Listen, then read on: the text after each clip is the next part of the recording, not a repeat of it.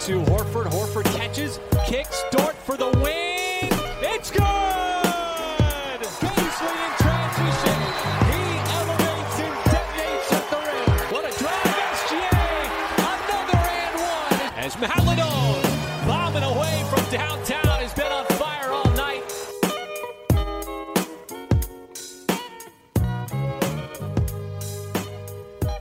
Tous et bienvenue dans l'épisode 35 de Pen Thunder, le seul podcast français sur OKC. C'est Pierre qui vous parle. Je suis très heureux de vous retrouver pour ce nouvel épisode, malgré un Thunder qui ces derniers temps ne nous fait pas vraiment plaisir. Là, je suis obligé de l'avouer quand même. Euh, on va pas revenir sur le dernier match, c'est c'est sûr. Euh, je suis quand même en ligne avec Constant qui a fait ce dernier match en live. C'est lui que vous avez eu. Comment ça va, Constant?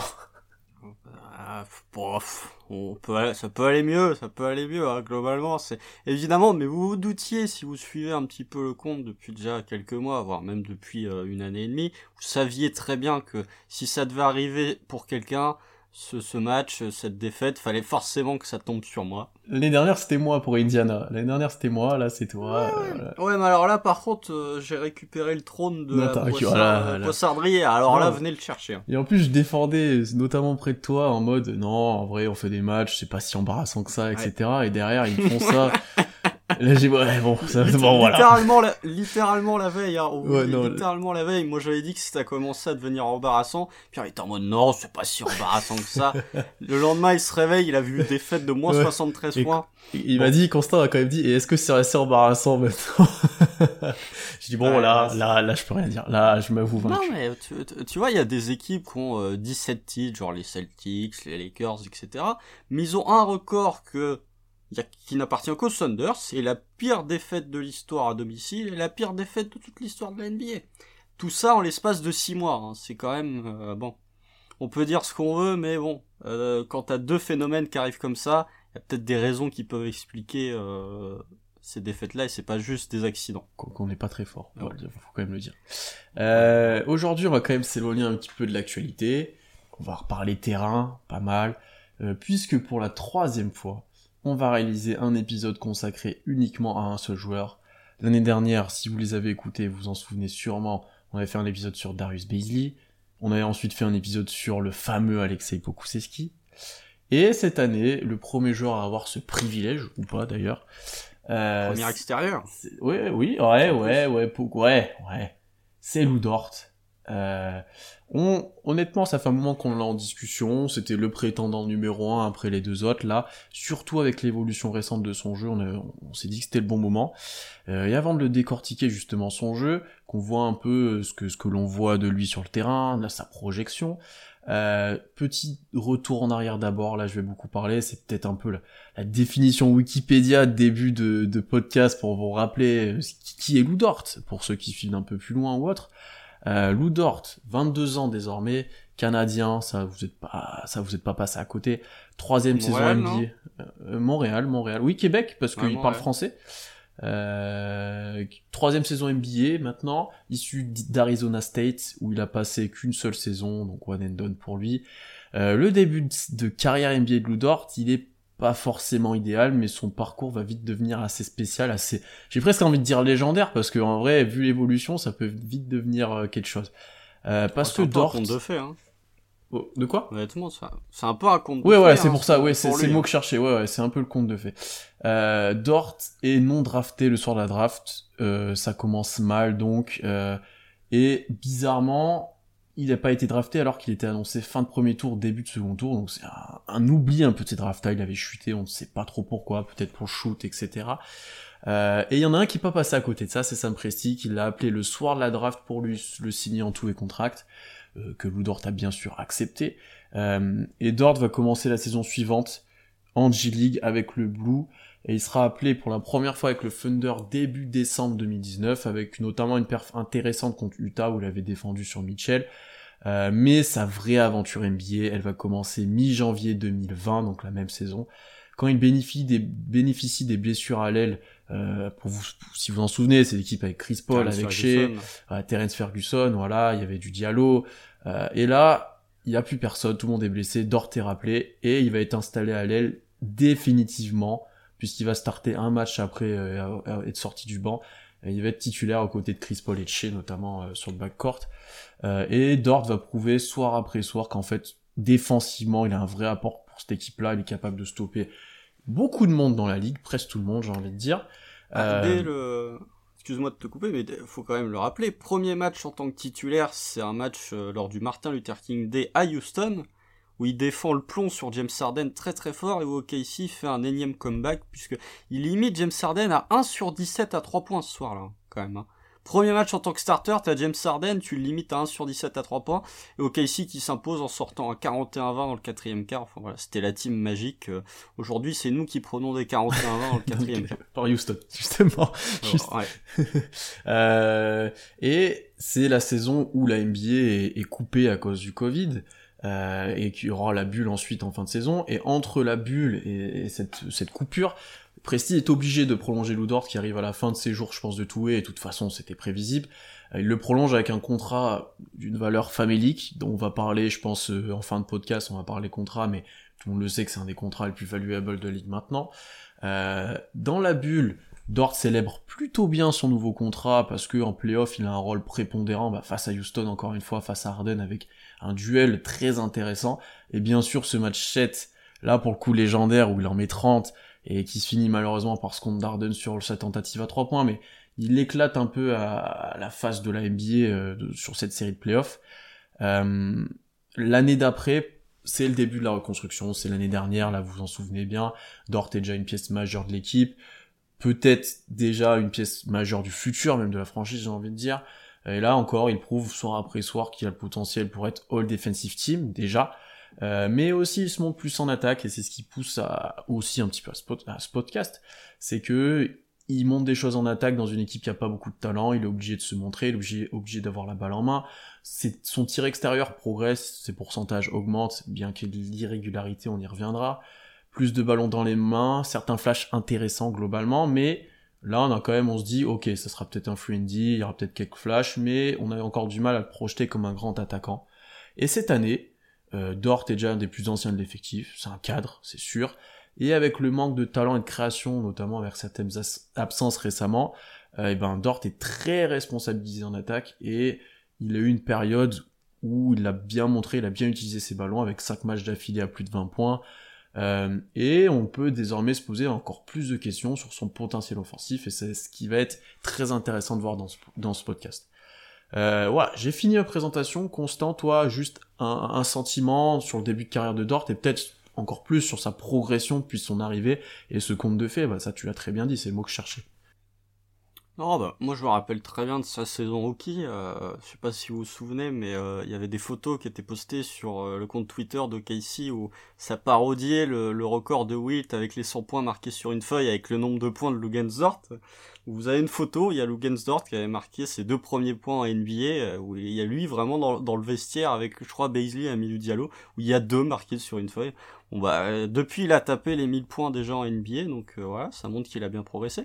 Puis je me rappelle aussi, petite anecdote, il y a, il y a le vrai premier gros match offensif de Ludort, euh, c'est contre les Kings où il met 23 points, 8 sur 12 à, au tir et 5 sur 6 à 3 points. Je me souviens de Kings FR qui avait tweeté, bon on pouvait pas leur en vouloir, mais qui avait tweeté on prend 23 points de Entre parenthèses, who?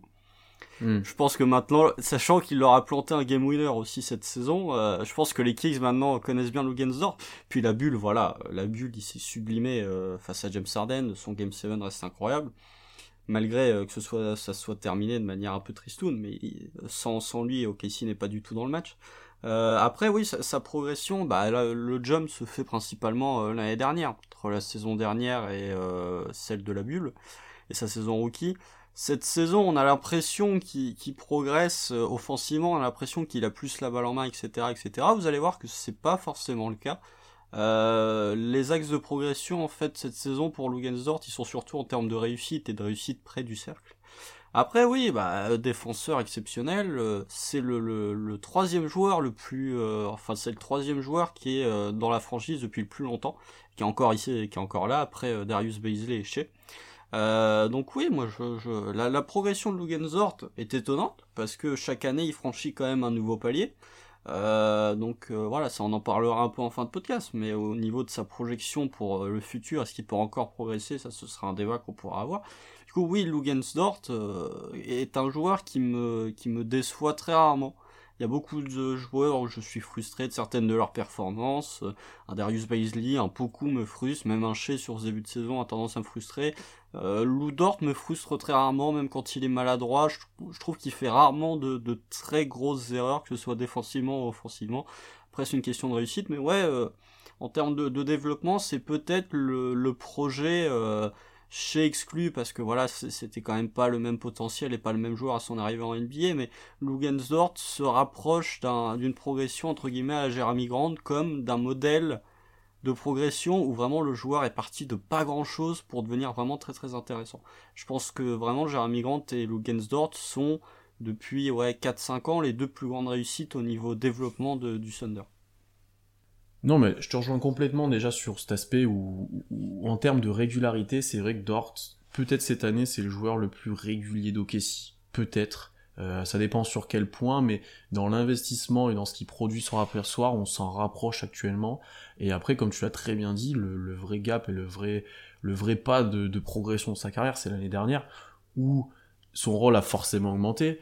Euh, on verra comment, etc. Mais euh, deux fois plus de tirs pris par rapport à sa première saison, bah forcément quand t'as plus Chris Paul, etc. à côté, euh, le pourcentage à 3 points qu'augmente, tu passes de, moins de 7 points à 14, enfin, t'as un vrai, un vrai rôle qui est pris par ce joueur-là, où tu te dis, ben là, autant pour l'instant c'est plus qu'un role player, qu'est-ce qui sera dans le futur, ça, ça sera notre fin de discussion, mais euh, là pour l'instant c'est une deuxième ou troisième option pour euh, et ça c'est un rôle qu'on lui prévoyait pas à ses premiers matchs, et comme tu le dis, quand il était inconnu dans la ligue, alors que maintenant, honnêtement, hein, le fan lambda NBA sait qui est Ludort, sait ce qu'il apporte, sait que c'est un joueur euh, correct, plus plus même j'ai envie de dire, tu correct.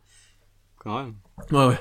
Je, pense que c'est même un joueur que beaucoup aimeraient avoir. Bah, je pense que pour les fans, je sais pas, mais je pense que les 29 les 29 autres GM de la ligue souhaiteraient avoir Ludort, surtout vu le contrat. Surtout vu le contrat, exactement. Euh, on va commencer avec, on va décortiquer son jeu offensif d'abord. C'est quand même le nerf de la guerre. C'est quand même là que c'est le plus intéressant d'analyser sa progression, de voir ce qu'il peut donner. Euh, j'ai quand même envie de commencer d'ailleurs par ce qui est le plus loin, par le tir extérieur, parce que on l'a dit depuis sa draft presque, le facteur déterminant de sa carrière, ça sera peut-être ça, ça sera peut-être comment il arrive à rentrer le tir extérieur, quel pourcentage il aura. Là, on a vu des progrès depuis sa saison 1. Je vais te laisser commencer avec les stats que tu veux, avec l'analyse même euh, terrain que tu as envie. Euh, Loudort au tir extérieur, c'est quoi maintenant? C'est irrégulier. Encore comme la saison dernière, c'est irrégulier. Euh, les pourcentages sont moins bons que l'année dernière derrière l'arc. Euh, il en prend tout autant, je crois qu'il ouais voilà, il en prend il en prenait 6 euh, 6 points. Non, il en prend un de plus, pardon, excusez-moi. Il prenait 6 6.3 l'année dernière et 7.2 cette année. Euh, 34% l'année dernière à 3 points, cette année ça tombe à 32. Bon, alors, le début de saison l'a vraiment pas aidé hein, en termes de, de, pourcentage à 3 points. Euh, ce que je trouve assez, euh, assez euh, bizarre, c'est que Lugensdorf, dans les victoires, il shoot qu'à 27% à 3 points, et dans les défaites, il shoot à 34%. Alors ça, ça explique. c'est impossible. C'est quoi ouais, voilà, Ça bon, aucun sens. Voilà, il y, a beaucoup plus de défaites que de victoires, hein, donc euh, voilà. Mais euh, en fait, ça monte. C'est voilà, le pourcentage à 3 points, il, il est moins bon que l'année dernière puisqu'il a très mal débuté sa saison. Euh, au mois d'octobre, il était à 22,6% à 3 points, donc c'est vraiment faible. Mois de novembre, il s'est rattrapé, il est à 34, et là, sur les deux matchs qui ont été joués au mois de décembre, il est à 43% à 3 points. Là où la saison dernière, bah, c'était plutôt irrégulier, il avait commencé à 48% à 3 points sur les 4 matchs du mois de décembre en tentant 6 par match, hein, 48% à 3 points, donc là c'était la folie. Euh, mois de janvier il était à 35%, donc ça reste encore très positif, et il y a eu un creux, c'est vraiment février 27% sur 15 matchs, mars 32% sur 8 matchs, et après en avril euh, il s'était rattrapé. Mais du coup oui, je, offensivement, et notamment au vu du tir à 3 points, le Genzort reste encore un joueur assez irrégulier. Euh, bah, les pourcentages le trouvent, c'est un joueur très streaky, euh, sur sur 3-4 matchs, il peut tourner à, à 40% à 3 points en tentant 6 par match. Et sur les 4 d'après, il peut tourner à 25%. Donc euh, encore une fois, vous connaissez, si vous écoutez les podcasts depuis longtemps, vous connaissez ma définition d'un bon et d'un enfin d'un bon shooter et d'un excellent shooter. Euh, ça manque encore de régularité pour être même de pourcentage hein, globalement, pourcentage de réussite, mais ça manque encore de régularité pour être catégorisé comme vraiment un, un shooter très dangereux. Malgré tout, je vois peu d'équipes, euh, contrairement à sa saison rookie ou même en début de saison l'année dernière, je vois de moins en moins d'équipes qui laissent ouvert Dort à 3, Dort à 3 points. Il y a de moins en, y a plus en plus d'équipes qui font faire un close sur lui. Tu lui laisses moins les tirs quand même, même si t'es conscient qu'il va pas tous les mettre. T'as souvent la, défense adverse, j'ai l'impression reste plus vigilante vis-à-vis de Ludort cette saison par rapport aux autres années. Je, suis d'accord avec toi. Après, deux facteurs à ça, c'est sa progression au tir et qu'il est un peu plus surveillé, etc. Mais aussi que c'est l'un des seuls que t'as à défendre. J'ai ah presque bah envie de dire aussi, tu vois. Après, alors, si on rentre un peu plus dans le détail au niveau des, des tirs pris, euh, le, le tracking, euh, 41% de ces tirs à 3 points sont pris en catch and shoot. Et la différence qu'on peut, c'est à peu près le même pourcentage, 41.6 cette année, 41.2 l'année dernière. La différence, elle est énorme, c'est sur le taux de réussite à 3 points. Parce que cette saison, Ludort, sur les and shoot, il a 29% de réussite à 3 points, ce qui est famélique. Là où l'année dernière, il était à 37% de réussite. Donc là, pour le coup, on voit une vraie différence, c'est que Ludort, l'année dernière, il rentrait ses catch and shoot, là où cette année, il les rentre pas. Par contre, sur les pull-ups, il prend autant de pull-ups que la saison dernière, 16% de pull-ups cette année, 15.7 l'année dernière. Par contre, en termes de réussite, il est à 47% de réussite à 3 points sur ses pull-ups cette année, alors qu'il était qu'à 24% l'année dernière. Celle-là, on l'a tous les deux, on l'a tous les deux relevé. Celle-là, 47% de réussite C'est encore plus, euh, encore plus euh, bizarre quand on voit qu'il est que à 29% de réussite sur les catch and shoot. Hein. Ça n'a aucun sens. Mais du coup, ouais, enfin, je trouve ça bizarre, mais la différence comparée à l'année dernière, elle se trouve là en fait. Elle se trouve vraiment là, c'est que euh, bah, Logan Stort rentre plus ses, catch and shoot, par contre il rentre ses dribbles, ses tirs à 3 points en pull-up. Ce qui fait que bon bah les catch and shoot c'est ce qui prend le plus, donc comme il est réussi moins, le pourcentage est plus bas que l'année dernière. Euh, est-ce qu'il va être capable de, d'une part, de conserver ce taux de réussite aussi important en, pull-up? J'en doute euh, toute la saison, euh, j'en doute, parce que bon, 47% de réussite sur les pull-ups, je suis pas allé checker, mais à mon avis, il doit y avoir peu de joueurs qui ont autant de réussite à 3 points sur les pull-ups. Est-ce qu'il va être capable de rehausser son niveau sur les catch and shoot? Je pense, parce que euh, faut pas oublier aussi que ça on en a pas parlé, mais que la mécanique de tir a un peu plus a, évolué. Hein. Si on prend sa saison rookie, c'était quand même beaucoup plus raide. C'était il shoot très haut, hein. son arc de cercle est, très très haut à Lugensdort. C'est un peu moins raide dans la mécanique, c'est un peu plus fluide, ça part un peu plus vite euh, si vous regardez vraiment ses tout premiers matchs. Donc ouais, voilà, le, la réussite de Lugensdort à 3 points, elle réside cette année dans est-ce qu'il va rentrer ses catch and shoot, qui est un peu la, problématique que tu peux appliquer à toute l'équipe du Thunder globalement. du coup, oui, le, la stat qu'il faut retenir, c'est que Ludort euh, prend autant de tirs à 3 points que l'année dernière. Est un de plus, mais euh, dans la fréquence des tirs pris, c'est les mêmes. Mais c'est juste qu'il met ses pull-ups à un niveau euh, très très haut et il met ses, il rentre pas ses catch and shoot. Alors, pour, par rapport à cet aspect pull-up, catch and shoot, il y a un côté de, de moi qui, qui est poussé à l'optimisme de ça, parce que quand tu te dis qu'il met 47% de ses pull-ups, tu te dis, ok, il est capable de mettre bien plus que 29% que ses catch and shoot, qui sont censés être euh, des tirs plus faciles, des tirs bien plus recherchés en NBA, parce que bien plus efficaces. Euh, et d'ailleurs, c'était sa qualité première, euh, c'était plutôt en catch and shoot avant, et ces pull-ups, là, moi aussi je l'avais relevé, parce que il y a une vraie progression cette année, même par rapport à l'année dernière, euh, de, dans cet aspect-là. Alors, il va pas, comme tu l'as dit, tirer à, ce pourcentage-là tout le temps, mais tu vois qu'il est de plus en plus à l'aise pour prendre. Euh, tu vois que sur un pick and roll ou sur euh, une défense ou sur un end-off, si ça passe en dessous, il va dribbler, il va s'arrêter, il va tirer. Sur des fins de contre-attaque, même s'il a besoin de dribbler pour se rapprocher ou autre, il est capable de les prendre. Euh, et ça, ça ajoute un peu de, de, de liant à son jeu, ça ajoute des choses à son jeu. Il est bien plus menaçant à cause de ça. Euh, et donc là, au-delà du pourcentage, le fait qu'ils prennent déjà plus de pull-up et que ça devienne une petite arme, bon, ça sera jamais un, un elite joueur pour pull-up, c'est intéressant. C'est vraiment intéressant dans une équipe d'OKC qui a un joueur autre capable de faire ça. Et encore. hein, et encore. Ouais, c'est ça. Non, allez, t'en as un qui euh, peut... si, ouais, t'en as, ouais, t'as Shea qui peut le faire, le moment. T'as Jerome est capable de pull-up quand même, faut pas déconner. Treman aussi est capable de pull-up. C'est plus sur la ligne arrière que t'es capable de... Oui, mais en pull-up, voilà, t'as, t'as, t'as quatre joueurs qui... Josh Giddy peut pas encore réellement pull-up. Bah, c'est, lui que j'avais en tête, j'étais plutôt parti sur 5 majeurs, en fait, dans ma tête, mais ouais. C'est vrai que Treman et Jérôme peuvent le faire. Mais après, ils les mettent pas non plus, donc euh, voilà, mais euh, non, c'est, le joueur... Il faut aussi soulever que euh, la plupart des tirs pris par Lou Dort euh, cette saison sont euh, contestés.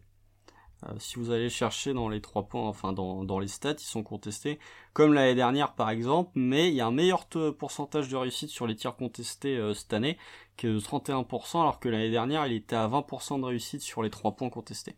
Donc là il y a une vraie augmentation, mais bah, les trois points grands ouverts, il y en a moins par exemple. Hmm.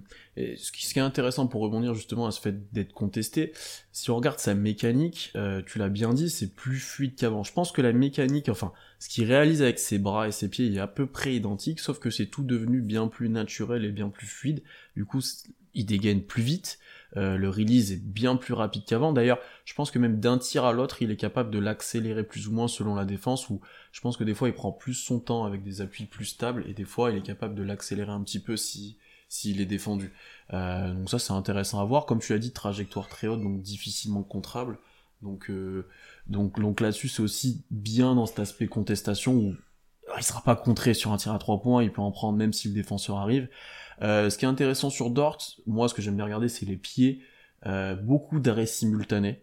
Euh, même que ça soit sur les pull-up ou autre, ou sur un end-off où il s'arrête parce que le défenseur est passé en dessous, beaucoup plus d'arrêts simultanés, très peu de alternatives gauche-droite, notamment pour les droitiers, normalement on est un peu plus à l'aise. Euh, bien qu'il soit capable de le faire, notamment quand il va repositionner ses pieds, euh, il est efficace là-dessus pour retrouver ses appuis de base, on sent qu'il a travaillé dessus pour pouvoir tirer correctement et être efficace. Je trouve qu'il y a quand même moins d'écart aussi que l'année dernière, ou que la première année où tu te souviens, il y avait des gros airballs, euh, soit il faisait switch, c'était un gros airball notamment. Là, on a un peu plus de constance dans, dans... il y a moins de, gros écarts. Et ça, pour devenir meilleur shooter, c'est important. Euh, et ensuite, encore une fois, là, un point qu'on n'a peut-être pas abordé, c'est les zones où il tire. En termes de zone, en fait, il tire très peu à 0 degré. Alors que pour un, pseudo friendly, selon certains le voient comme ça, mais encore c'est pas du tout ça maintenant. Euh, c'est la zone préférentielle, c'est vraiment cette zone à 0 degré. Il en prend très peu, il est plutôt efficace dans cette zone-là d'ailleurs, bien qu'il en prenne peu. Si vous regardez euh, euh, sa shot chart sur sur NBA Stats, 5 sur 10 à droite, 3 sur 7 à gauche, c'est très peu. C'est vraiment très peu avec le nombre de matchs qu'il a joué. Par contre, il en prend énormément à 45 degrés. Si vous regardez les matchs, c'est flagrant. Beaucoup plus à l'aise à gauche qu'à droite. Ça, pourquoi? Je ne sais pas, mais il y a 21% hein. à droite sur 61 tirs. Oui, mais ouais, c'est vrai, peut-être. Mais tu vois, il y en a globalement des droitiers, il y en a qui préfèrent tirer à droite, hein, je, pense. Ah pour moi, c'est Je sais pas si c'est y a un vrai effet. Ah, pour moi, t'étais plus à l'aise euh, quand tu joues. Euh, côté, opposé. que euh, quand tu joues côté. Ça, ça peut. Ah, ça, ça, peut aussi venir aussi du fait que par exemple sur un pull-up, si t'es normalement plutôt côté gauche, est-ce que tu dribbles plus main gauche et peut-être qu'un droitier est plus à l'aise en dribblant main gauche pour enchaîner main droite. Euh, si, je prends mon cas, c'est le cas. Mais euh, je, tu vois, je sais pas. Est-ce qu'il y a vraiment un lien de cause à effet? Je sais pas. Parce que à côté gauche, il a 32%, ce qui est honnête. Et par contre, là où il est vraiment très fort, c'est dans l'axe. C'est dans l'axe où il a 55% sur 18 tentatives. Où euh, là, ça va être les tirs où il arrive en fin de transition, où ça a déjà fixé la défense et il sanctionne la défense en arrivant en second rideau. Euh, ce qui est intéressant aussi de regarder, moi que j'aime bien dans son évolution, c'est que bien qu'il fasse encore pas mal de catch and shoot, tu l'as dit, euh, il y a de plus en plus de situations différentes de catch and shoot, où avant c'était un, joueur en spot-up qui restait statique, qui faisait rien, Là, il va arriver avec une course qui part de 0 degré, qui remonte jusqu'à l'axe, il s'arrête derrière euh, le, pivot pour tirer. Il y a des situations de fin de transition, encore une fois. Euh, j'aimerais presque le voir maintenant avoir des écrans non porteurs où il ressort il tire en fait. Parce que typiquement, je pense qu'il en est peut-être capable maintenant, dans, vu la progression qu'il a. Euh, mais du coup, il y a quand même une démultiplication un peu des situations on, voit, où on le voit tirer. C'est plus que du spot-up, il est plus dans l'attente, donc euh, ça c'est très intéressant, et même dans le futur, quand on aura moins la balle en main, ce qui risque d'arriver un jour, hein, euh, et ben tu pourras l'utiliser de différentes façons. Et quand on parle de son tir extérieur, j'aime bien finir sur un dernier point, c'est mention à ses lancers francs, où il a vraiment progressé. Euh, déjà, il en tire, je pense qu'il en tire plus. Non, non, c'est pas, flagrant, mais je... Non, non, parce que euh, il en tente, euh, il en tentait 3... 3,5 par match, 3,2 l'année dernière. Et si vous allez checker dans les, dans les free throw template, c'est le même. Donc, euh, Ok, parce que j'ai cette impression qui, après c'est peut-être parce qu'il drive plus, etc., qu'il pourrait en avoir plus qu'avant, euh, vu qu'il résiste mieux au contact, et ça on va en parler juste après. Euh, mais par contre, il est passé quand même de 60, même pas 75%, à un tout petit peu moins de 85%. Mm, mm, mm. je pense que c'est le meilleur shooter de lancer franc d'OKC cette année. Ouais, honnêtement, surtout avec un peu de quantité. Euh, chez commencé à. Ouais, chez les mais à baisser un petit peu. Donc, euh, s'il peut t'apporter aussi une sécurité là-dessus, et c'est un bon point, et ça se voit que tu progresses au tir quand tu commences de mettre aussi plus tes lancers. Je viens de voir que chez est à 78% au lancer, c'est. Euh... Insuffisant. Oui. Insuffisant. Euh, ouais, non, mais après, non, bah, du coup, moi aussi j'avais cette impression, mais euh, non, au final, le free throw rate et le free throw attempt rate, alors pour ceux qui savent pas, c'est euh, je crois que je l'ai déjà dit euh, quand on a fait le podcast sur Baisley ou sur Poku, c'est euh, même sur l'article sur Shea, euh, etc. Mais pour ceux qui, ne suivent pas de longue date, c'est le, pourcentage de lancers francs tentés par tir, enfin de lancers francs obtenus par tir tenté. Donc voilà, pour un tir tenté, euh, Lugensdort obtient 0,26 et quelques lancés. Donc oui, c'est le même, pardon, c'est le même que l'année dernière. Ouais, après, pour le, pour le tir extérieur, oui, euh, mais je trouve, tu vois, tu parlais d'écran non porteur, etc. Tu disais qu'il bougeait plus alors qu'il était plus en spot-up sur ses, sur ses premières saisons. Moi, j'ai pas cette impression-là. J'ai l'impression qu'il reste toujours. Tu vois, tu parlais du fait qu'il prenait très peu de tirs à 0 degré et qu'il prenait essentiellement ses tirs à 45. Bah, parce que c'est là où il se situe euh, au moment où l'attaque est lancée, quoi tu vois, il, bouge pas en soi, c'est, euh, il reste à, 45 degrés. Je, vois très peu de, tu vois, on, pourra peut-être parler plus tard du fait qu'il est très bon pour ce qui est des coupes, où là, pour le coup, il est vraiment en mouvement. Mais je, vois très, j'ai, très peu d'actions euh, en souvenir où t'as Lugensdort qui, qui navigue entre des écrans pour prendre un tir ouvert à 3 points. Alors il y en a forcément, mais j'ai l'impression que la plupart de ces tirs, c'est, vraiment du spot-up et que c'est à 45 parce que c'est là où il se trouve au moment où la possession débute. Ouais, sans, sans passer par des écrans, je pense qu'il y a des situations juste de démarquage où il remonte euh, selon comment c'est attaqué de l'autre côté, de 0 à 45. Ouais, où il fait un appel contre appel, tu vois. Euh, ouais, voilà, ouais, il y a une action en backdoor là notamment où c'est exactement ça, tu vois. Euh, mais oui, après, il n'y a pas de situation où t'as des, beaucoup d'écrans d'emporteurs. T'as quelques que flare screen, tu sais, notamment sur le, sur le, en set, tu vois, où, où il s'éloigne du joueur qui fait la passe, tu sais. Euh, genre il a la balle en main, il va libérer dans l'aile, il va avoir un écran un peu dans le dos du défenseur, il va recevoir la balle par-dessus, il s'éloigne en fait du joueur. Euh, là, il y en a, ça aussi, il y en a très peu, alors que euh, ça a bien marché à chaque fois que ça a été fait. Mais oui, donc, globalement, je suis, je suis d'accord avec toi, il y a très peu d'écrans non porteurs euh, pour libérer les shooters, même globalement, il y en a assez ah peu. Bah ça. Euh, donc non, non, mais après, je pense qu'on peut être satisfait pour l'instant de, de ce qu'on voit au tir, honnêtement, en progression. Ah ouais, tu peux. Ah, après, t'es toujours en attente d'avoir un peu plus. S'il pouvait remonter quand même à ces, 34% de l'année dernière, ce serait bien. Mais après, euh, il y a plein de joueurs qui ont des pourcentages au tir en baisse euh, par rapport à l'année dernière. Alors est-ce que ça s'explique par les défenses qui sont resserrées? Est-ce que ça s'explique par les nouveaux ballons, etc.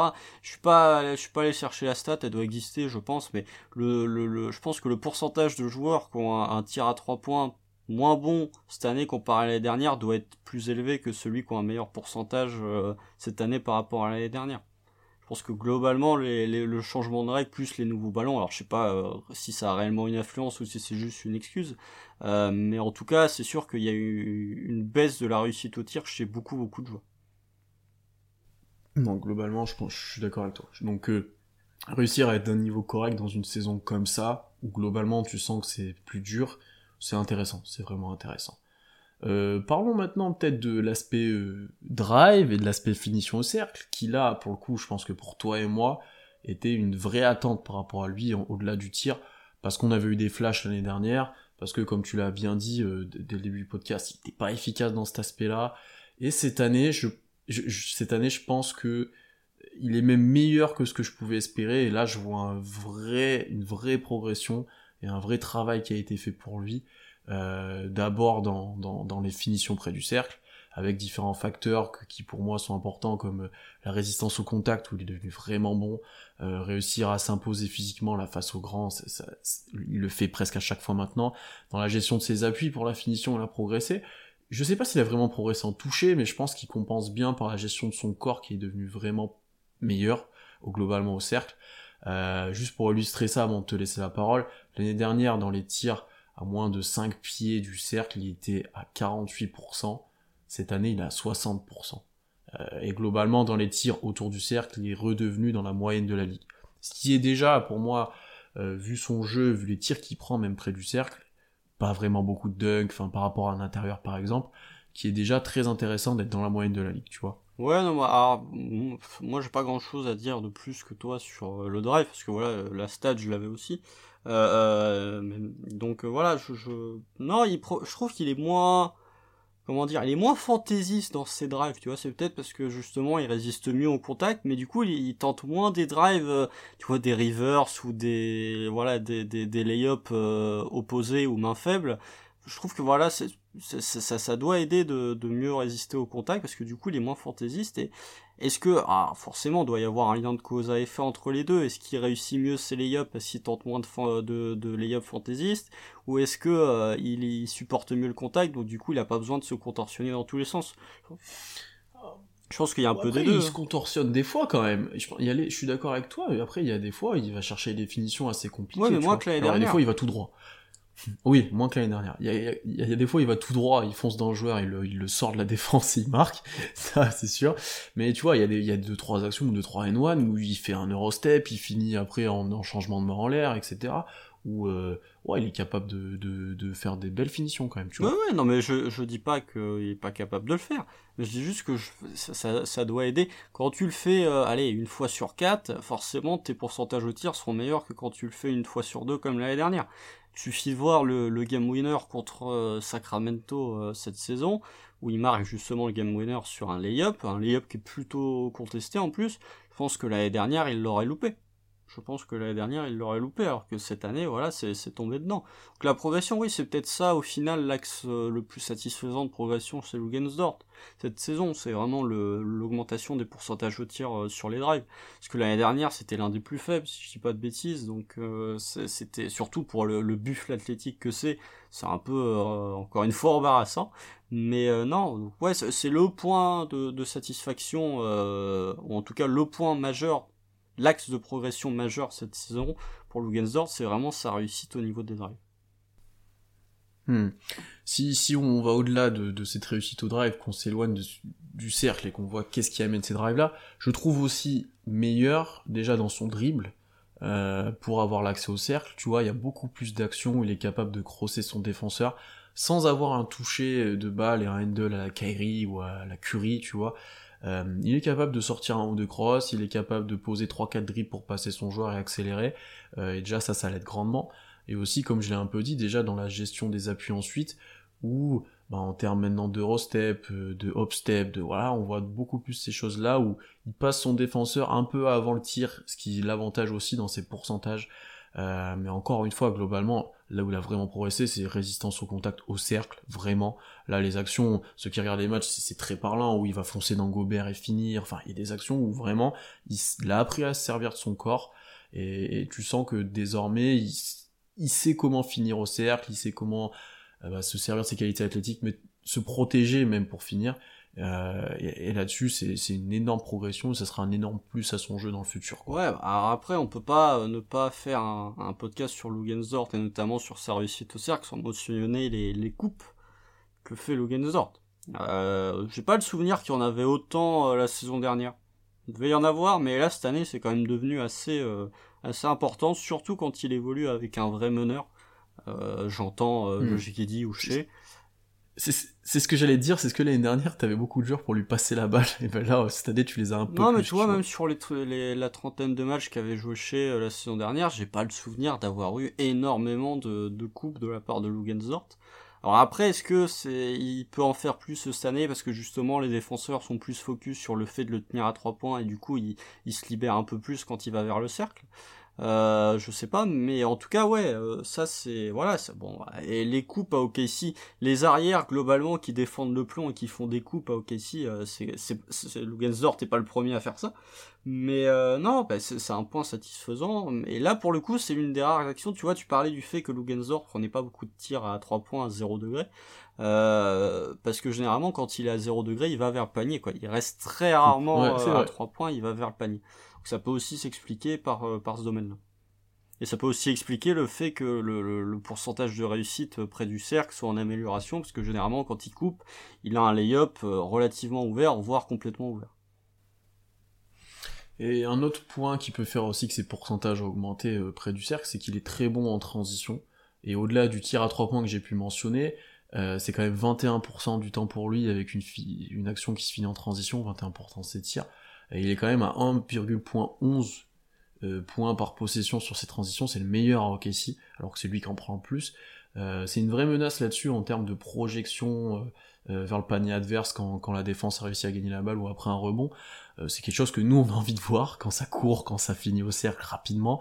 et lui, il est quand même efficace là-dessus, peut-être plus que l'année dernière. Encore une fois, bah, l'exemple de Sacramento, le game winner, c'est ça. Hein. c'est typiquement c'est ça. Donc là aussi, ça va l'aider à augmenter ses pourcentages. Donc globalement, en fait, sur tout cet aspect drive, euh, finition après dribble, que ce soit en pull-up ou au cercle d'ailleurs, euh, on est face à un joueur qui évolue. Et ça, c'est très intéressant pour son futur rôle NBA dont on parlera ensuite. Ouais, et puis même contre Houston, là, le, match, le seul match qu'on gagne contre Houston, c'est terrible de dire ça. Seul match qu'on gagne contre Houston, là, je crois, il y a deux trois actions en fin de match où il doit y avoir un drive, je sais plus exactement, mais j'ai le souvenir que Lugenzor fait plutôt une grosse fin de match là contre Houston. Euh, donc euh, ça montre bien aussi. offensivement, il y a un peu plus de régularité. Tu vois, tu parlais de la série de 5 mm. matchs de suite à 20 points ou plus. Voilà, il, il est plus, il y a moins des grands écarts de scoring que la saison passée, mm. je trouve. Ce qui mm, fait qu'on le remarque peut-être un peu plus, tu vois, on se disait peut-être qu'il a plus de lancers, mais c'est juste que la régularité est meilleure. Euh, dernier point peut-être offensivement, moi que j'avais noté, c'est l'aspect création maintenant, parce qu'on a parlé beaucoup de finition.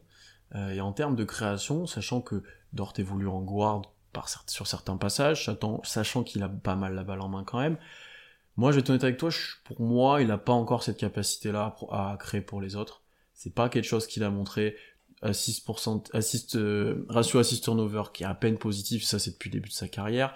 Euh, j'ai plus l'impression en fait que quand il fait des passes décisives, notamment sur drive and kick, tu sais quand il a drivé qui peut ressortir, c'est plutôt qu'il était dans une situation d'urgence où là il peut vraiment pas tirer et il doit se démerder d'une certaine façon pour, pour libérer la balle, que ça se transforme en passe d'ess parce qu'il a fixé les joueurs, plutôt qu'une vraie envie de une vraie envie de créer en fait sur ces drives.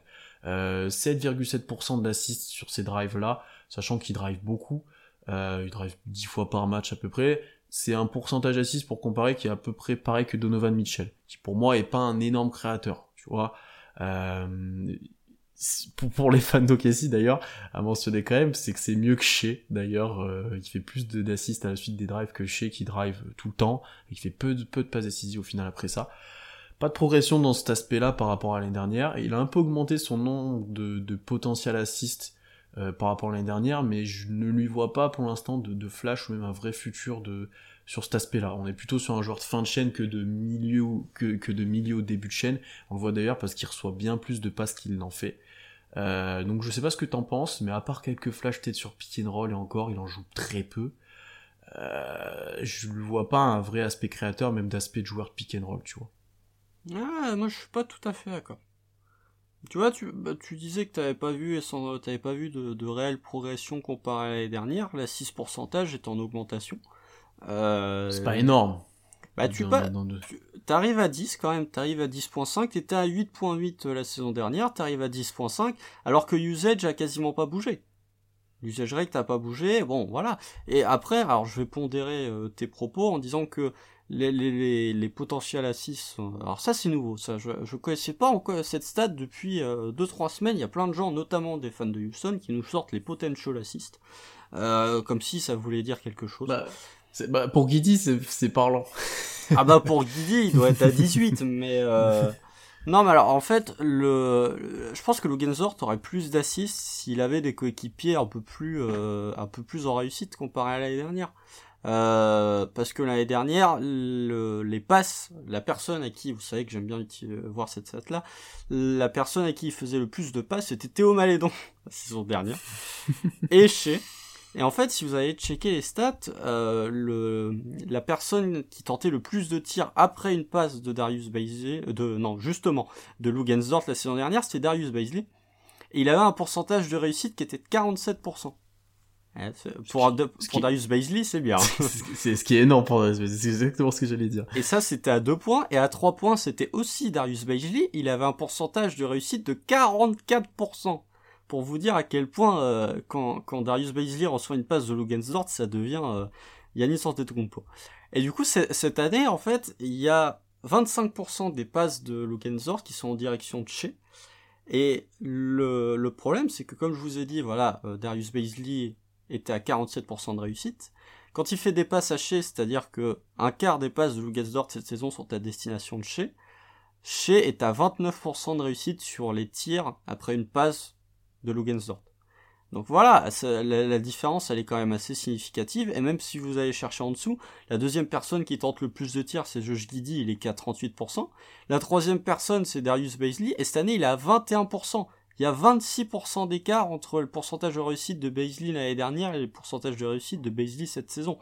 Et ça c'est que, voilà, et si vous montez même à 3 points, c'est toujours Shea qui reçoit le plus, qui tente le plus de tirs après une passe de Dort.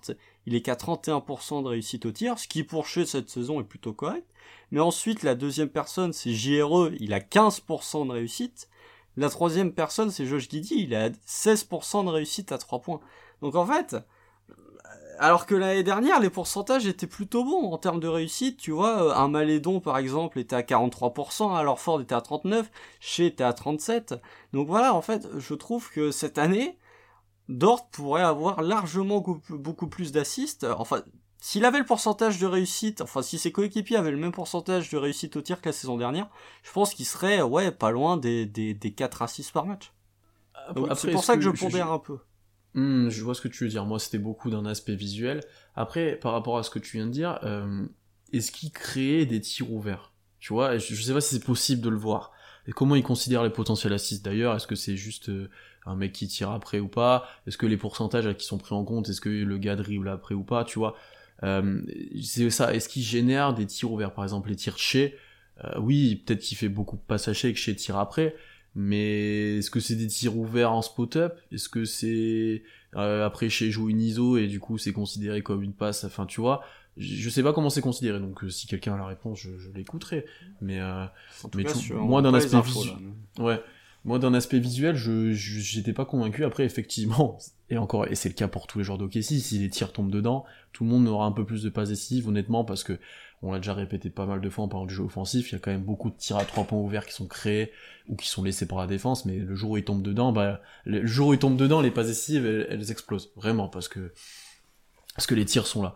Mais d'accord, mais c'est un bon point, n'hésitez pas à réagir à ça en termes de création, ce que vous avez vu de Loudort, euh, parce que, voilà, moi, d'un aspect visuel, je suis pas encore convaincu, c'est encore du flash, euh, alors que je pense qu'en soi, intrinsèquement, il est capable, mais il l'a peut-être pas encore euh, mis en place ou mis en œuvre.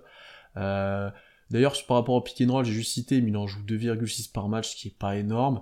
mais il est quand même à 1,04 points par possession quand il les joue. Euh, il pourrait être un peu plus utilisé dessus, tu vois. Et pour OKC, c'est bien ça, hein, je te le dis. ouais, non, mais pour OKC, encore une fois, après, si... nivelons tout par le bas dans ce cas-là, mais... Euh... ça. Non, mais alors, euh, ça, je pense que je lui ai déjà demandé, est-ce que t'as le, la proportion euh, pick and roll où c'est lui qui pose un écran? Il était pas dans la liste. Ah bah voilà. Bah, et, bah, et tu sais que je voulais en parler de ça. Bah ouais, je, et je suis allé voir la stat. Je suis allé voir la stat, il était pas dans la liste. Bon, il y avait très peu de joueurs d'OKC dans la liste. Je sais pas comment, encore une fois, ils considèrent ça. Mais il était pas dans la liste, donc est-ce qu'il en a pas joué assez peut-être, mais effectivement, et ça je pense que tous les deux on est d'accord, de voir un jour Ludor poser un écran avec euh, plus ou moins 4 shooters autour, on aime bien. Bah oui, mais même ce serait, ce serait utiliser ses qualités physiques. Enfin, voilà, euh, dans la bulle, il faisait ça. Hein. Il y a un moment où hmm. c'était d'ailleurs contre Houston, tout à fait. C'était d'ailleurs l'un des meilleurs line-up du Thunder, c'était Lugensdort, qui t'avais le, le, line-up à trois meneurs, t'avais Lugensdort en 4 et t'avais Danilo Gallinari en 5. Euh, mais ouais, et, j'ai pas l'impression qu'on ait revu. Euh, je me rappelle même, tu vois, le, le, le 3 points de, de ouais, c'est un 3 points de Shea dans le game 3 contre Houston pour éviter de se retrouver mené à 3-0 et pour forcer l'overtime. C'est Lugensdorf qui pose l'écran. C'est Lugensdorf qui pose un écran pour Chris Paul qui ensuite décale Shea qui est ouvert à 0 degré. Ça, qui est à 0 Oui, ouais, c'est, oui, je pense que c'est ça, ouais. Ouais, ouais. ouais. Je me rappelle très bien que c'est Lugensdorf qui pose l'écran. Et euh, ça, j'ai pas l'impression de l'avoir revu euh, depuis, quoi. C'est ça qui hmm, m'embête et je pense qu'il serait capable, très honnêtement, quand vous le voyez driver et résister au contact face à un Rudy Gobert, encore plus dans une NBA qui a tendance à décaler des postes 3 au poste 4, je, je, ne doute pas un seul instant. Alors je dis pas qu'il pourrait faire ça tout le temps, mais je pense que par séquence, ça pourrait aider le Thunder d'avoir un Lugensdort qui pose des écrans. Ça pourrait fluidifier l'attaque. Et lui aussi, ça pourrait le rendre un peu plus imprévisible euh, offensivement, tu vois. Ou puis avoir Lugensdort sur un short roll après deux dribbles qui te foncent dessus, euh, ou même Lugensdort qui te pose un écran, moi j'ai pas envie de le prendre, je te le dis. Non, non, je, bah, te le dis direct. je, te, je te le dis direct. Non, effectivement, c'est un point, tu vois, bah, on, on se connaît quand même un peu, on a regardé tous les deux, et moi il était pas dans la liste, donc euh, voilà. Euh, D'autres points offensifs à aborder, où on aborde la défense, qui est quand même euh, l'aspect le plus positif de Dort. Non, bah la défense, allons-y, parce que. Bah, On moi a je t'avoue, je, Oh, je pense qu'on n'a pas, on est lo- pas loin d'avoir tout fait, ouais. Euh, la défense, je te l'ai dit dans le podcast, statistiquement, j'ai un peu de mal à trouver les stats qui sont intéressantes, notamment pour les extérieurs. Je sais que toi t'en as quelques-unes, mais globalement, en fait, ce qu'on peut dire, c'est que depuis son entrée NBA, il est élite. J'ai j'ai envie de dire ça, et que là, il est niveau all, all defensive team. Euh, que ça soit sur porteur, maintenant non porteur, ou même dans la, dans la manière de passer les écrans, si vous regardez les matchs contre les Warriors, face à Curry, euh, il a encore progressé là-dessus, je ah, pense. mauvais exemple. Ah, mais de non, parce en que termes de match-up, c'est contre Curry qui prend le plus le Oui. mais, euh, Ah mais parce que c'est parce que c'est Curry, mais il y a des séquences où il le suit à travers les écrans qui te faisaient pas l'année dernière, où c'était plus compliqué. Euh, là, il le suit en termes de non porteur. Il y a une ou deux séquences qui sont sorties sur Twitter, vraiment impressionnantes. Et en termes de porteur de balle, de toute façon, on sait que soir après soir, il va, il va, il va prendre le, le meilleur joueur adverse. Il va plus ou moins le limiter. Il y a pas mal de mecs qui vivent des dures soirées face à lui défensivement. L'exemple, dernier exemple, c'est Lillard qui l'a cité parmi les trois meilleurs défenseurs extérieurs. Euh, Donovan donc, Mitchell lui met des sauces à chaque fois. C'est- ça son Donovan- match favori, je crois. Ah ouais, bah, Do- Donovan Mitchell, c'est pas compliqué. Euh, la saison dernière, alors je vais vous retrouver ça très vite. Il était à, quand il était défendu par Lugensdort, il était à 7 sur 22 euh, l'année dernière. Cette année, il est à 6 sur 19. Ah, Donovan Mitchell, c'est vraiment le, la match-up que, que préfère Lugensdort. Parce que Donovan Mitchell, en fait, il, il peut rien faire face à Dort. Euh, Dort est plus physique, il est tout aussi rapide, donc euh, vraiment Ouais, alors que Mitchell s'appuie beaucoup sur ça. Ouais, Mitchell s'appuie quand même beaucoup sur ça. Donc effectivement, c'est un peu la, la kryptonite à ça. Mais euh, ouais, défensivement, enfin, c'est un joueur, tu le mets sur le terrain, tu sais que ta défense sera meilleure, tu sais qu'il peut te stopper beaucoup de joueurs en face, tu sais qu'il va pouvoir peut-être switcher même des fois, euh, parce qu'avec son impact physique, je pense que dans le futur, il pourra le faire quand, il y aura besoin de switcher sur des un peu plus grands.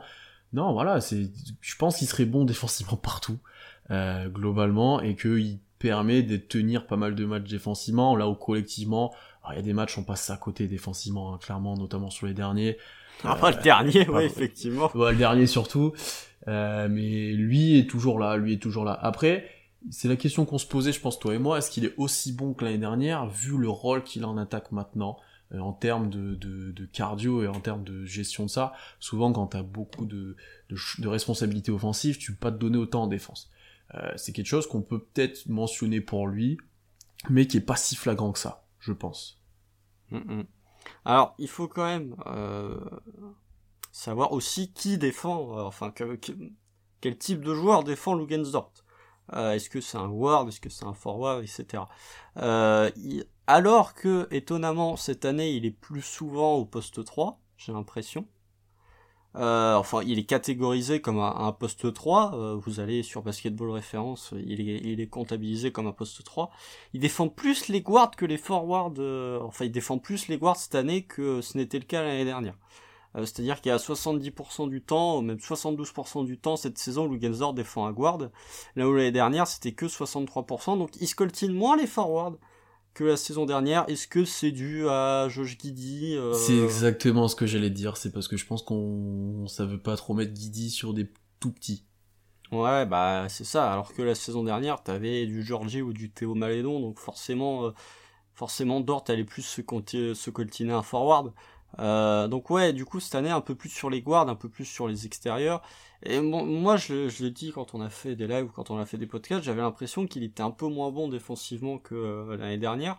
Euh, c'est pas le cas si on regarde les stats. Alors déjà oui, j'aimerais souligner le, le point que t'as, enfin j'aimerais euh, je plus sois dans ton sens sur le point que tu as souligné, c'est-à-dire qu'il il a progressé euh, sur la navigation entre les écrans, la défense off-ball, là où je trouvais qu'en début de saison l'année dernière, je me rappelle quand on avait fait la preview, je disais que il pouvait progresser dans ce domaine, je trouve qu'il il a vraiment progressé depuis.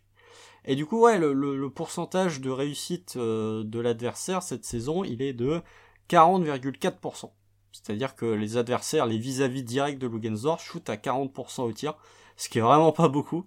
Surtout, à mon avis, si on compare euh, aux autres joueurs du Thunder, ça doit vraiment être euh, l'écart doit être assez important. Je l'ai pas sous les yeux, mais ça doit être assez important. Là où la saison la saison dernière, c'était 44%. Donc voilà, là, il y a quasiment 4% de moins que pour, la, pour le joueur adverse que euh, cette saison que la saison dernière.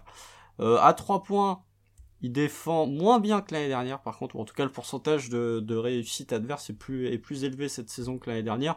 Après, ça, voilà, à 0,6% de réussite euh, de, de différence, il n'y a pas grand chose de, il n'y a pas un écart qui est vraiment significatif. Du coup, ouais, le, voilà, après, euh, il a un niveau, il a un niveau defensive team. Il a un niveau all defensive team, on est d'accord.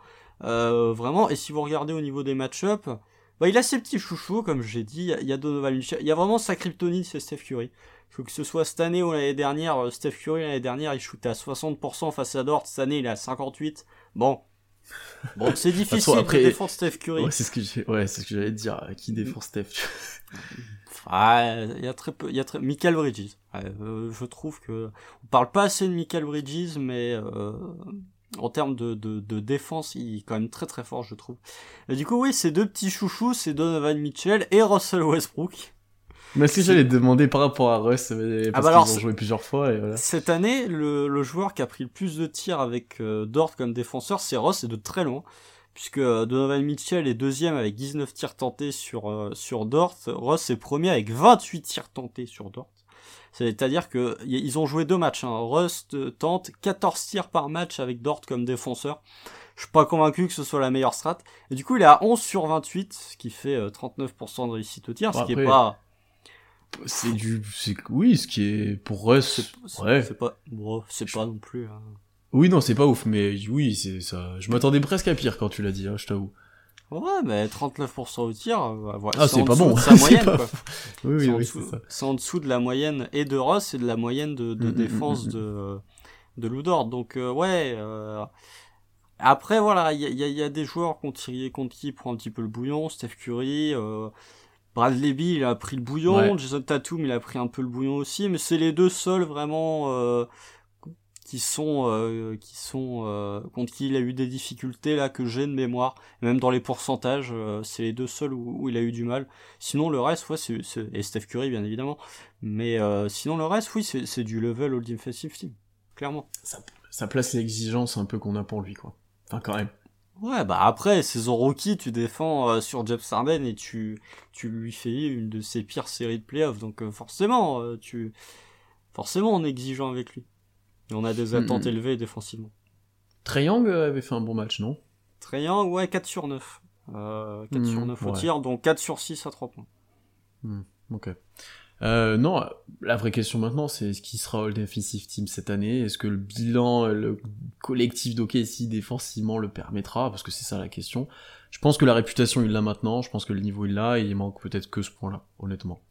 Bah, s'il l'a pas eu l'année dernière, j'ai du mal à le, bah, voir l'avoir cette année. Hein, parce qu'encore une fois, il euh, y, a quand même des sacrés clients. Hein.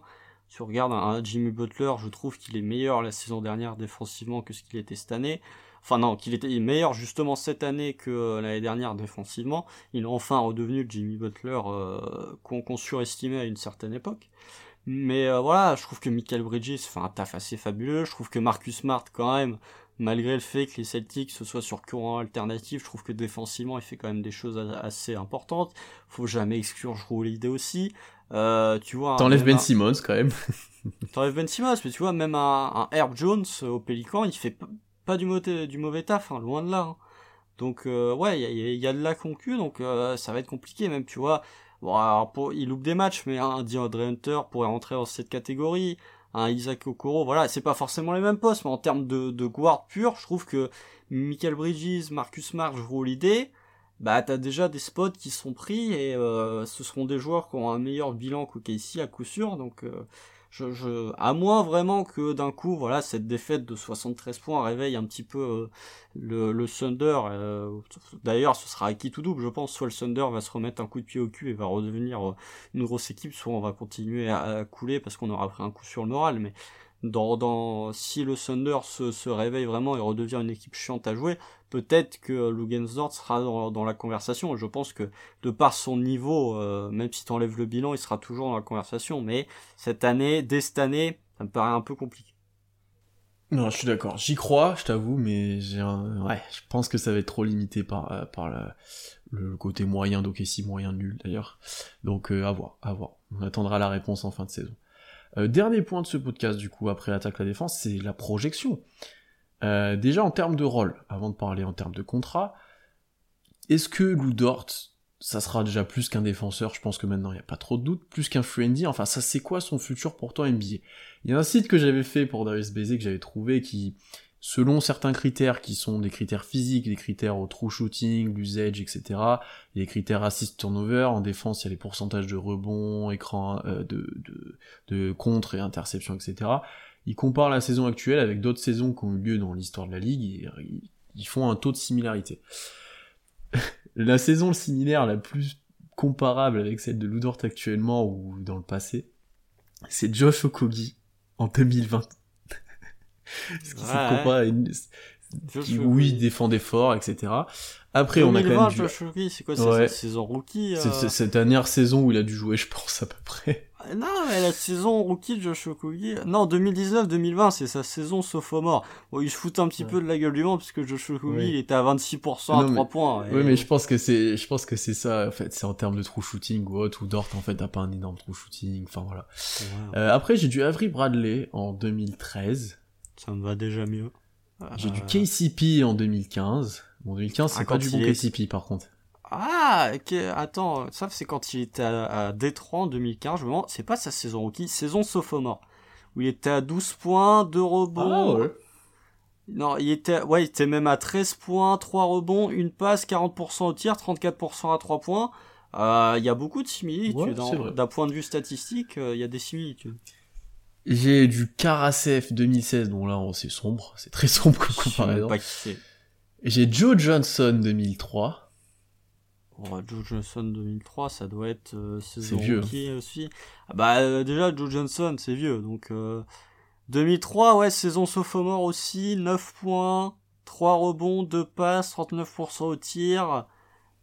36% à 3 points quand même. Hein. Je, vais, ouais, je vais en sauter quelques-uns, mais j'ai du Malik Beasley 2019, j'ai du Paul George 2012, j'ai du Kelly Oubre 2018, et j'ai quand même Marcus Smart 2016, quand même, quand même. Euh, qui, qui pour nous, on va le dire, est quand même la compa la plus proche, avec un joueur l'idée. Euh, mm. C'est quand même ça pour nous, je pense. Ouais, bah il peut y avoir du Avery Bradley, hein. Euh, oui. On a tendance à le sous-estimer parce que Avery Bradley, voilà, devient parce qu'il est un, peu vieux, mais faut quand même pas oublier qu'Avery Bradley, euh, quand il hein. était à Boston, euh, c'était des, je crois qu'il y a des all defensive. Ouais, il y a deux all defensive euh, pour Avery Bradley, donc ça doit être à l'époque où il était à Boston, je pense.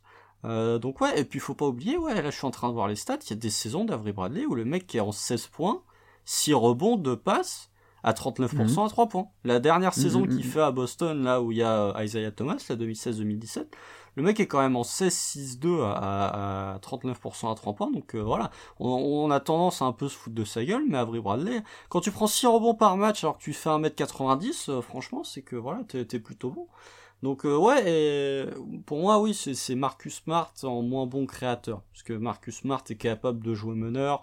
Euh, là, je sais plus à combien de passes euh, décisives il tourne par match, je crois qu'il est à 4 ou 5 par match. Donc ouais, c'est une espèce de mix entre entre du Marcus Smart, du Jrue Holiday, un petit peu un petit peu de Jimmy Butler au tout début de carrière, même s'il aura jamais le jeu à mi-distance mais dans un profil physique, euh, cardio, capable de jouer de grosses minutes tout en défendant fort. Voilà, c'est un peu les compas. Il n'y a pas de joueur vraiment, tu peux dire, il va devenir comme ça. C'est un mix entre plusieurs profils, je trouve. Non, non, je te rejoins complètement là-dessus. Ouais, ouais, je te rejoins complètement. Ça reste quand même du Marcus Smart pour moi. Ça reste la meilleure compa encore actuellement. Tu vois, même s'il n'y a pas ce côté créateur, tu l'as bien dit. Peut-être un peu plus shooter dans le futur, parce que ma Smart, c'est Ouais, c'est aussi régulier en fait. Hein, donc, euh. Ah, Smart, il a... en fait, j'ai l'impression que Smart, c'est plus un problème de sélection de tir qu'un problème de, de, réussite au tir. Oui. Bon, après, cette, année, il est à 30% à 3 points. C'est vraiment mauvais. Il y a des saisons où il est à 36, tu vois, mais tu vois, le, pourcentage en carrière de Marcus Smart, c'est, moins de 32% à 3 points. C'est pas, c'est pas, c'est pas élevé, donc euh, je pense qu'à 3 points, tu fais un concours à 3 points entre Lugensdort et Marcus Smart. Je suis pas loin de dire que c'est euh, Lugensdort qui l'emporte. Hein. Hmm, ouais, peut-être. Je pense qu'il est meilleur shooter que Marcus Smart. Hein. Je pense que même. Ouais, je pense aussi. Si, si hmm. t'enlèves la création, parce que Marcus Smart est quand même à 5,5 assists euh, cette année, il était à 5,7 l'année dernière. Mais si t'enlèves la création, je pense que euh, je pense que Dort est un meilleur attaquant que Marcus Smart. Ouais, je pense aussi. Euh, parlons contrat maintenant, parce que Dort, il avait signé en 2019-2020 un contrat de, de 4 ans avec de l'argent pas garanti, mais très peu d'argent, parce que cette année il gagne un. Il faut se rappeler, Vas-y, euh, juste, excuse-moi de te couper, mais quand t'as fait la rétrospective, là, justement, parce qu'on parle de prolongation de Lugensdort et qu'il arrivait à la fin de son two-way, faut pas oublier que le gars ne s'entraînait pas avec l'équipe. Il s'entraînait avec la G-League pour qu'on puisse économiser, enfin, pour pouvoir économiser des jours de, des jours de, de two-way, parce qu'à l'époque, ouais, bah, c'était l'une des premières saisons des two-way, je crois, ça faisait 2-3 ans que ça existait, c'était vraiment la première année où quelqu'un abusait du tout et contract de cette manière-là. Je crois que depuis, ils ont réformé en plus le truc. Je crois qu'il y a plus de, de jours euh, maximal pour les two avec l'équipe, justement. Ouais, je sais plus comment c'est maintenant. Bah, je sais pas, parce que tu vois, euh, un Wiggins a été laissé au repos à un moment. Euh, je sais pas. Je sais plus, je suis pas sûr. Je crois que je suis pas sûr. À vérifier. Tom, si tu nous écoutes, tu dois certainement le savoir. Mais je crois qu'il y a plus. Euh, ou alors ils ont augmenté la durée. Mais à l'époque c'était 90 jours. Et oui, Lugensdorf ne s'entraînait même pas avec l'équipe première. S'entraînait avec la G League. Donc le mec s'entraînait pas avec l'équipe. Il arrivait, il jouait, il était fort. Donc voilà. Je... C'est bien de le rappeler parce que ça, ça me faisait mal. Euh, du coup, cette année, il gagne quand même 1,7 million presque 1,8 million. Non garanti, hein, attention. Hein. Non, pas, pas seulement garanti. Et l'année prochaine, 1,9 million, partiellement garanti aussi. Euh, pour la production de ce joueur et son impact, etc., vous vous rendez bien compte que c'est un vol. C'est du vol. C'est pas loin, pas loin d'être le meilleur contrat euh, rapport qualité-prix de toute la. Hein. Honnêtement, ouais. Honnêtement, ouais. Je pense. Euh, du coup, il sera, il sera susceptible d'être prolongé l'année prochaine? Dès cet été, hein, si je Dès cet été, ouais, c'est ce que je calculais. Est-ce que ouais, cet été il peut sûrement? Parce que là, le euh, contrat, ah, pas sûr, parce qu'il a signé quoi, 4 ans? Ah, je sais pas, je sais pas comment ça marche. Normalement, tu peux avoir une prolongation de contrat. Encore une fois, Tom, tu sauras mieux que nous, donc euh, libre à toi de rectifier. Mais je crois que tu peux prolonger le contrat d'un joueur s'il a, s'il a signé un contrat de 3 ans et s'il rentre dans sa troisième année. Si je dis pas de bêtises. Euh, donc, en tout cas, il pourra être prolongé. S'il peut, s'il peut pas être prolongé cet été, il pourra l'être en cours de saison l'année prochaine, ça c'est sûr. Euh, la question, elle est simple. C'est combien il y a sur la table et combien de temps? C'est une question qu'on a souvent, ça, en plus, d'ailleurs, euh, Constant oh, c'est 78 sur 4. À l'heure actuelle, c'est du 17... 10... Contrat idéal, c'est du 17-18 millions par an pour Lugensdort. Euh... Franchement, je trouve que c'est un bon compromis pour les deux. C'est pas mal, hein. à titre de comparaison, euh, parce que voilà, c'est toujours bien de savoir d'où on vient. Mm. Euh, Marcus Smart, euh, cette année, il touche 14 millions, mais il a signé une prolongation il y a pas longtemps. Il va toucher 16 millions l'année prochaine, 18 dans deux ans, 19 et 21. Tu vois, tu peux le mettre dans ce, à ce niveau-là. Tu peux le mettre à ce niveau-là. Je trouve pas ça hein. déconnant de payer, de Si tu payes Marcus Smart 19 millions la saison, je trouve pas ça déconnant de payer tout autant Lugensdort.